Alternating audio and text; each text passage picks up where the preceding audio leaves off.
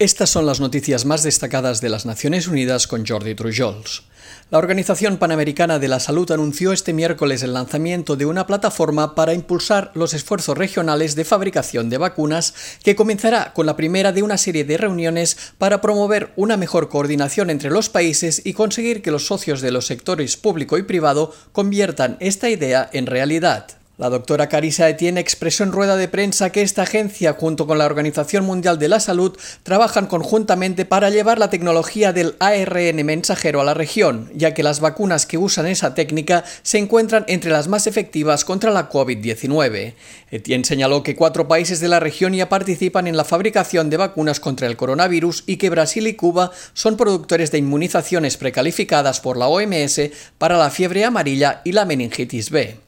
La directora de la OPS indicó que hasta el momento unas 30 empresas e instituciones públicas y privadas de las Américas han expresado su deseo de participar en el programa de transferencia de tecnología de ARN mensajero. Por su parte, el subdirector de la organización anunció que las propuestas seleccionadas se conocerán el mes de septiembre.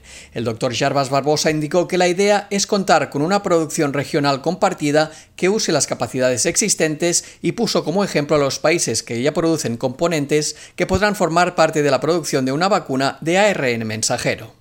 Es una iniciativa para beneficiar a todos los países de América Latina y del Caribe ou seja, não é para que um país produza vacunas para o próprio país.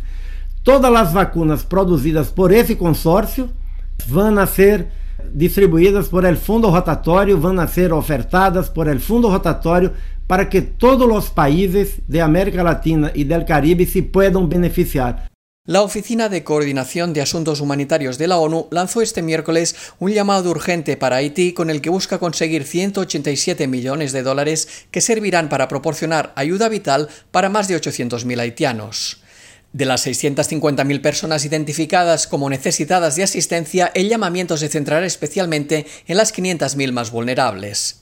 Las necesidades humanitarias en la isla caribeña han aumentado rápidamente tras el terremoto de 7,2 grados que sacudió el suroeste de Haití el pasado 14 de agosto y tras el paso de la tormenta tropical Grace que causó inundaciones en las zonas afectadas por el sismo. Más de la mitad del dinero solicitado se destinará a tres partidas, seguridad alimentaria, educación y refugio. Y continuando con temas de ayuda humanitaria, el Programa Mundial de Alimentos solicitó hoy 200 millones de dólares para atender a 14 millones de personas en Afganistán hasta finales de año.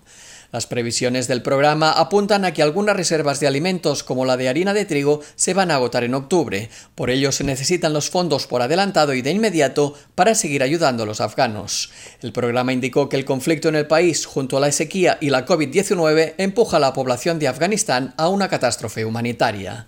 Unos 14 millones de personas, uno de cada tres afganos, pasa hambre hoy en día, mientras que dos millones de niños están desnutridos y necesitan tratamiento urgentemente. El número de adultos de entre 30 y 79 años con hipertensión ha aumentado de 650 millones a 1.280 en los últimos 30 años. Así lo indica el primer análisis mundial de las tendencias de prevalencia, detección, tratamiento y control de la hipertensión, dirigido por el Imperial College de Londres y la Organización Mundial de la Salud.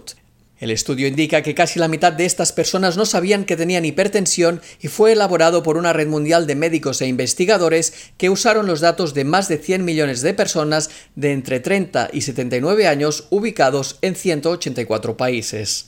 Entre los hallazgos del informe se indica que la tasa de hipertensión ha disminuido en los países ricos, pero que ha aumentado en muchos países de ingresos bajos o medianos. En 2019, más de mil millones de personas con hipertensión vivían en países de ingresos bajos y medianos. A nivel mundial, las menores prevalencias de hipertensión en 2019 correspondieron a Canadá, Perú y Suiza, mientras que algunas de las tasas más altas se observaron en la República Dominicana, Jamaica y Paraguay para las mujeres y en Hungría, de nuevo Paraguay y Polonia para los hombres. Y hasta aquí las noticias más destacadas de las Naciones Unidas.